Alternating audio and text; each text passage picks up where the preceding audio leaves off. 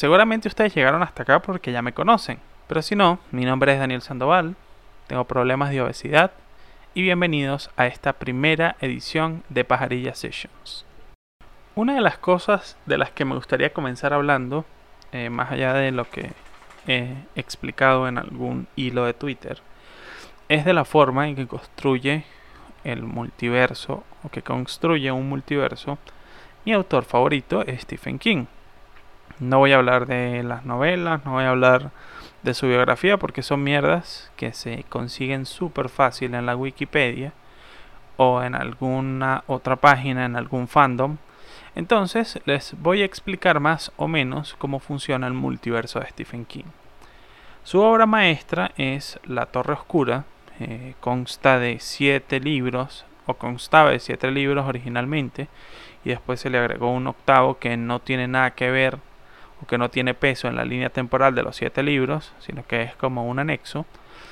Y em, la Torre Oscura es, pues, obviamente como su nombre lo dice, una torre, pero además es el pilar principal, el pilar fundamental de la construcción del multiverso de Stephen King, porque cada piso de esta torre oscura em, es un universo paralelo al resto de los pisos. Los pisos que estén muy juntos, por ejemplo el piso 19 y el piso 20, van a tener muchas similitudes, inclusive a tal punto de parecer uno mismo, pero van a tener por allí algunas pequeñas diferencias. Por ejemplo, qué sé yo, el dólar no está a 269 mil bolívares sino a 300.000, entre otras cosas.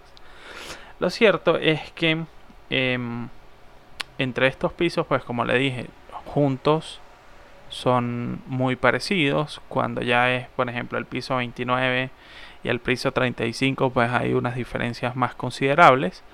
Pero además de eso, la mayoría de las obras de Stephen King están o en pisos muy parecidos en pisos muy cercanos e inclusive hay algunas obras de Stephen King que están en el mismo piso de la Torre Oscura, es decir, que están en un mismo universo. Por ejemplo, em, uno de los libros más famosos que fue llevado al cine de Stephen King es El Resplandor, y está o tiene una pequeña conexión con dos historias más, con eh, Doctor Sueño que es una historia que va un poco más adelante en la línea temporal y que habla del mismo Danny Torrance, que es el hijo de Jack Torrance, interpretado por Jack Nicholson en la historia o en la película de Stanley Kubrick. Y otro de ellos es Misery, que narra la historia de un escritor que sufre un accidente y es rescatado por una fanática suya y la fanática está burda de loca, hermano. Deberían leerlo. Lo cierto es que en un momento, cuando Annie Wilkins, que es la protagonista eh, o la fanática loca de Misery, está paseando con Paul, o sea, justamente se me acaba de olvidar su apellido, le dice, bueno, de aquí eh, hacia arriba estaba el hotel que se quemó. No es un spoiler porque El Resplandor fue escrito hace millones de millones de años, pero el final del resplandor en el libro es que el Hotel Overlook está eh, o termina quemado. Entonces, pues allí vemos una pequeña conexión entre el resplandor y em, Misery. Ya más adelante, pues en Doctor Sueño se encuentra Dick Halloran.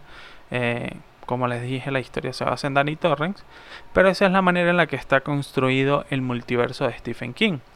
Otra de las cosas interesantes es que mm, en, estos libros eh, hay como cierto camino a la torre que les recomiendo que busquen en Google porque este es únicamente un podcast en donde hablo paja.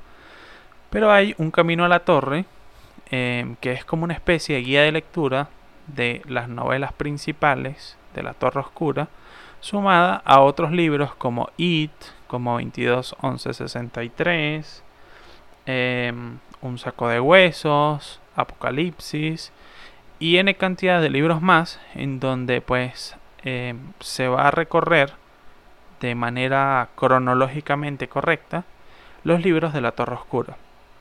Así que este es el final del Pajarilla Sessions número 1. Espero que les guste.